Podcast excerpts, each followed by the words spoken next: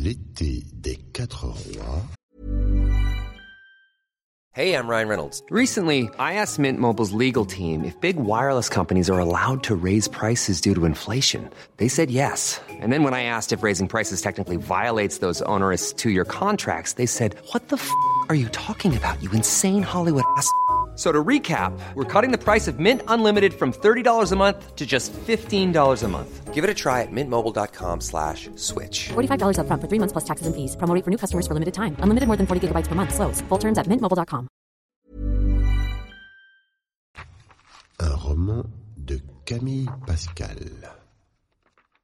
Alors Camille, je voulais vous demander, est-ce que vous pouvez me décrire, s'il vous plaît, vous qui étiez là-bas en 1830, l'ambiance à Paris cet été-là? Qu'est-ce qu'on pouvait bien faire avant le chassé-croisé des vacanciers? Alors,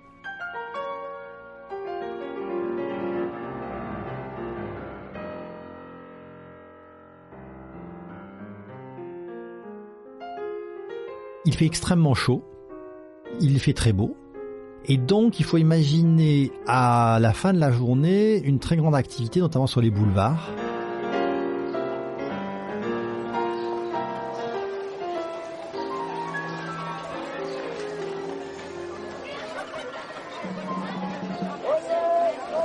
C'est là que tout le monde se retrouve pour prendre l'air, pour se promener, pour se rencontrer. Alors les plus riches vont chez Tortoni, euh, qui est le grand café euh, à la mode. Sinon, on flâne. Vous avez un mélange assez peu habituel de bourgeois en goguette, de dandys, ceux qui sont là, et d'une euh, population ouvrière et populaire. Pourquoi? Parce que il fait tellement chaud que les on appelle ça les classes laborieuses, qui vivent la plupart du temps dans les derniers étages des maisons parisiennes, ne peuvent pas euh, rester chez elles tant que euh, la nuit n'a pas apporté un peu de frais. Donc vous avez énormément de monde.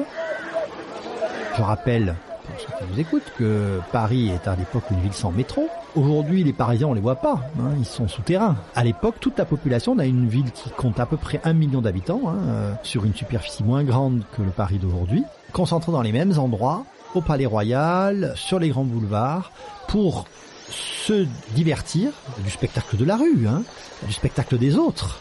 Nous sommes encore dans une société où chacun se donne à voir, hein, donc euh, pour le peuple, par exemple, c'est très amusant de voir arriver une grande courtisane euh, dans son attelage, ou de voir arriver Alexandre Dumas euh, ou Eugène Sue. Enfin voilà, on se régale du spectacle de la rue et on attend que la chaleur tombe. C'était quoi le tube de l'été 1830 Ah, alors le tube musical, euh, je suis pas sûr qu'il y en ait eu un, mais il y a une chose qui était le tube littéraire, c'est Hernani, la pièce de Victor Hugo, et c'est la concomitance entre entre ces deux révolutions, une révolution littéraire et une révolution politique, à quelques mois, une révolution romantique en tout cas dans cette année 1830. C'est euh, comment dire, c'est une attaque en règle euh, du théâtre classique, du théâtre académique. C'est une pièce qui se veut vivante, tourmentée, euh, réaliste, nous dirions aujourd'hui. Euh, donc, et ça a épouvanté le public bourgeois et aristocratique. Qui habite Paris à ce moment-là? C'est qui? Alors tout le monde habite Paris, hein, contrairement à ce que nous, nous connaissons aujourd'hui. C'est que tout le monde habite Paris. C'est un Paris d'avance-man, un Paris extrêmement serré. Et là, vous avez des populations mélangées puisque euh, bah, c'est tout bête, mais euh, il faut bien que les domestiques vivent à proximité des maîtres, il faut bien que les ouvriers euh, vivent à proximité des artisans ou des maîtres artisans. Et alors, vous avez en réalité une organisation de la société qui est verticale, hein, c'est-à-dire que les commerces au rez-de-chaussée, les assistants, les demoiselles, on appelle ça les demoiselles de magasin, les commis qui vivent à l'entresol, au premier, les bourgeois euh, les plus fortunés, souvent d'ailleurs euh, le patron euh, de la boutique qui est en dessous ou des ateliers qui sont en dessous.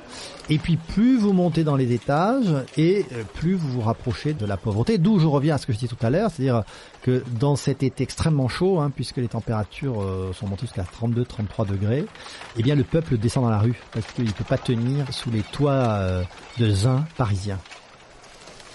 Si vous comparez son pouvoir d'achat de l'époque à celui d'aujourd'hui, ça, ressemble à quoi? Comment ils vivent? Ils sont pauvres Ils sont Les budgets sont pas les mêmes. hein.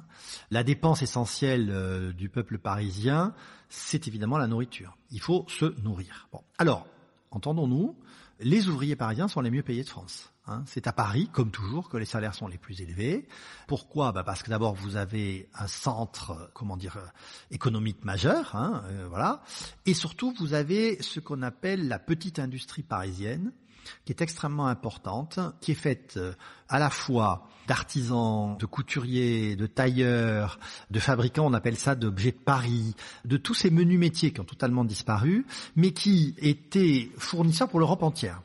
Donc ce n'est pas un peuple affamé, je dis pas que les conditions sont faciles, mais ce n'est pas un peuple affamé. Dès que vous avez du travail, vous vivez à peu près correctement. D'abord, les femmes travaillent évidemment. Elles peuvent être là. euh, euh, voilà, c'est le petit monde de Balzac, hein, euh, lingère, couturière. Ce n'est pas la misère, mais il faut bien vous dire une chose, c'est que dès que le travail disparaît, alors là, la peur de manquer vient tout de suite. Et d'abord, évidemment, il n'y a pas d'assurance chômage, hein, inutile de vous dire. Et c'est une époque où vous êtes payé à la journée le porteur d'eau, le maçon, le menuisier, euh, le ferblantier, euh, l'ébéniste, euh, le couvreur, il est payé à la journée par son patron. De même, l'ouvrier imprimeur. Tant qu'on a du travail, on est payé le soir et on a de quoi manger le lendemain. Que les boutiques se ferment, que les ateliers se ferment, que les imprimeries s'arrêtent, et là, le peuple de Paris rentre dans l'angoisse, parce que c'est l'angoisse du lendemain.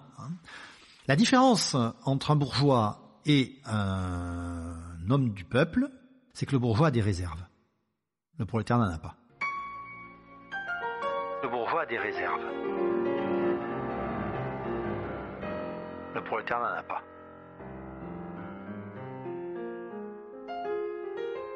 Bah voilà, qui nous amène un peu aux choses sérieuses. Qui étaient euh, donc ces gilets jaunes de juillet? Je pense que la comparaison tombe assez bien. hein.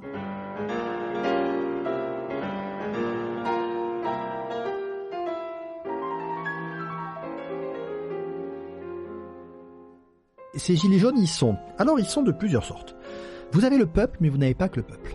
Vous avez à la fois la petite et moyenne bourgeoisie et le peuple. Et la petite et moyenne bourgeoisie va laisser faire, puis encadrer le mouvement insurrectionnel populaire. 1830, ça a beaucoup ennuyé les historiens marxistes, parce que en réalité, ce n'est pas la lutte des classes, c'est une union des classes contre un régime euh, monarchique dont on ne veut plus. Il y a une sorte de fraternisation entre la bourgeoisie et le peuple. Pourquoi?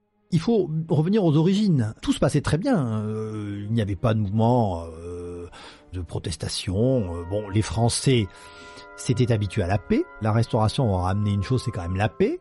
Au fond, rien n'annonce cette révolution. Sinon, que on dirait aujourd'hui que Charles X et son gouvernement sont pas populaires. Mais Charles X a le mauvais goût de vouloir revenir à une forme de pouvoir qui est celle qu'il a connue lorsqu'il était jeune homme, qui est le pouvoir absolu. C'est-à-dire qu'il considère qu'il est temps de remettre la France à l'endroit, considérant qu'elle a été mise à l'envers par la révolution de 1789. C'est pas un mauvais bougre, Charles X. Hein, c'est pas un dictateur. C'est pas. Il fait pas ça par soif du pouvoir. Il fait ça parce qu'il considère que la France a été abîmée par la Révolution et que euh, si rien ne fonctionne, c'est parce qu'en réalité, on a porté atteinte au pouvoir royal en lui mettant une sorte de frein. Et il va prendre trois décisions qui vont mal tourner. La première, c'est de mettre fin à la liberté de la presse. Alors ça, c'est curieux parce que la liberté de la presse était une, un des acquis de la Restauration. Inutile de vous dire qu'il n'y avait pas de liberté de la presse sous l'Empire et sous la Terreur. Il considère que euh, les esprits sont euh, pervertis par les journalistes, qu'il attaque. Et il faut d'ailleurs dire que les attaques étaient assez violentes, hein, et, puisque la presse était libre, et donc on se moquait de lui, on se moquait de son gouvernement. Bon. Ensuite, il dissout l'Assemblée, il la considère comme hostile. Il fixe très vite de nouvelles élections. Comme il pense que euh, tout le mal vient de la presse, ben, il dit qu'on dira plus, les journaux diront plus de bêtises. euh, je pourrais avoir une majorité euh, stable et, et qui appuiera mon gouvernement. Et il modifie la règle électorale, c'est-à-dire qu'il va réduire encore le corps électoral. Et c'est là qu'il fait une erreur politique majeure. Il est convaincu que le peuple de Paris ne bougera pas. parce que le peuple de Paris n'a aucun intérêt commun avec la bourgeoisie parisienne, et notamment la bourgeoisie libérale.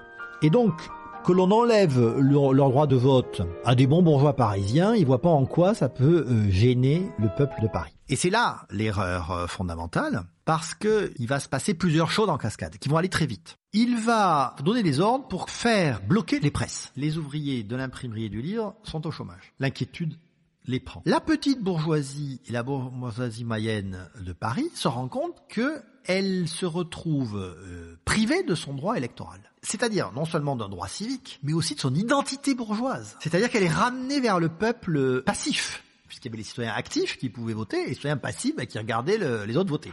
Le mécontentement, il va de l'ouvrier au patron. Et ce à quoi Charles X n'avait pas du tout pensé, c'est que pour l'ouvrier ou l'artisan, il y avait une certaine fierté à ce que son patron ou son client vote. Une fierté parce que au fond, il côtoyait le pouvoir électoral et aussi une sorte de capacité politique parce que au fond, en discutant avec le patron, en discutant avec le maître artisan, en discutant avec le, le client de la chose politique, c'était une façon, même s'il ne votait pas, de participer. Donc, il y a une frustration. Cette frustration du peuple de Paris et l'angoisse de manquer, parce que dès les premiers mouvements un peu populaires, la révolution est un engrenage qui fonctionne tout seul. C'est-à-dire que si vous commencez pour montrer votre colère, à briser les lanternes et à arracher les enseignes, bien que font les, commerçants? Ils ferment boutique. S'ils ferment boutique, leurs commis, leurs vendeurs, leurs ouvriers se retrouvent sur le pavé, et donc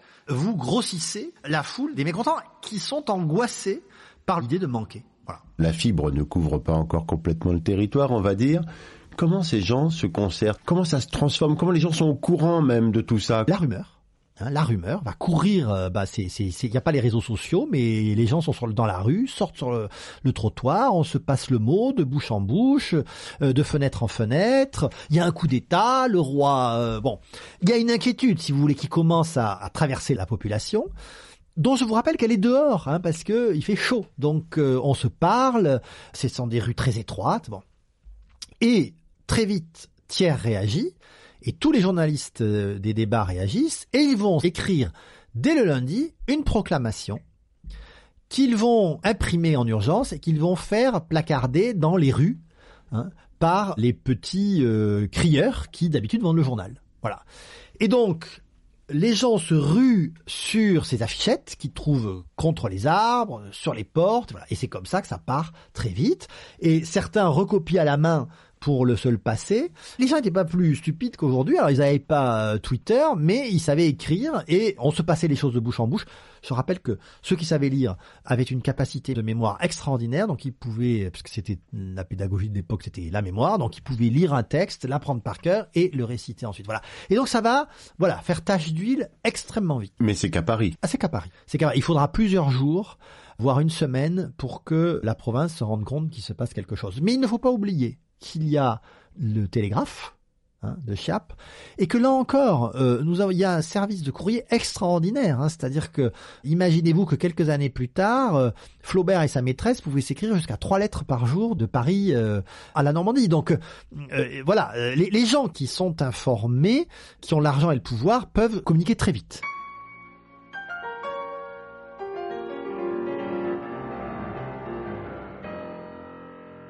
Alors, on est toujours à Paris, mais alors on est le lundi euh, 22 novembre 1830. Est-ce que nos révolutionnaires de juillet ont obtenu gain de cause et qu'est-ce que ça a vraiment changé?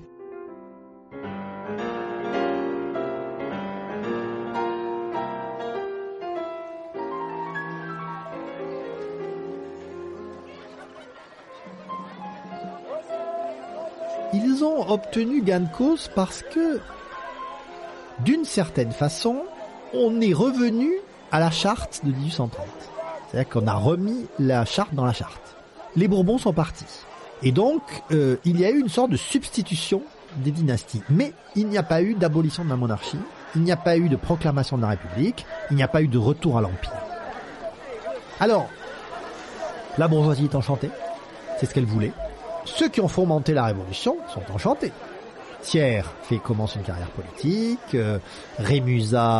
Tous- ceux qui ont à un moment donné prêté leur plume à la Révolution vont être parfaitement bien traités par le nouveau régime. Les jeunes polytechniciens qui ont encadré les meutes hein, au moment des, journées de juillet vont, par exemple, être tous faits immédiatement sous-officiers hein, par Louis-Philippe. Donc, tout le monde est servi, très amplement servi. Et tout le monde va s'arracher les dépouilles, hein, pour euh, qui va préfet, conseiller d'État, enfin voilà, là c'est le, spoil système, euh, il fonctionne à plein. Le peuple, au fond, il a retrouvé du travail, il se sent de nouveau protégé par une, une assemblée représentative, mais quand même, il y a le sentiment que ils se sont un peu fait voler cette révolution, qu'ils ne sont pas passés loin à un moment donné de rentrer dans la République. Il y a eu des hésitations, on a pensé faire du vieux Lafayette un président de la République présentable. Et donc tout ça va macérer et le début du règne de Philippe va être très compliqué parce que vous allez avoir de nouveaux soulèvements populaires. Alors cette fois-ci dû à des questions plus économiques, mais en 1832, enfin, les premières années du règne de Louis-Philippe vont être très compliquées, mais là, lui, pour le coup, il a compris, et donc il a fait venir des troupes, euh, et à chaque fois, ce sera, les émeutes seront matées euh, dans le sang.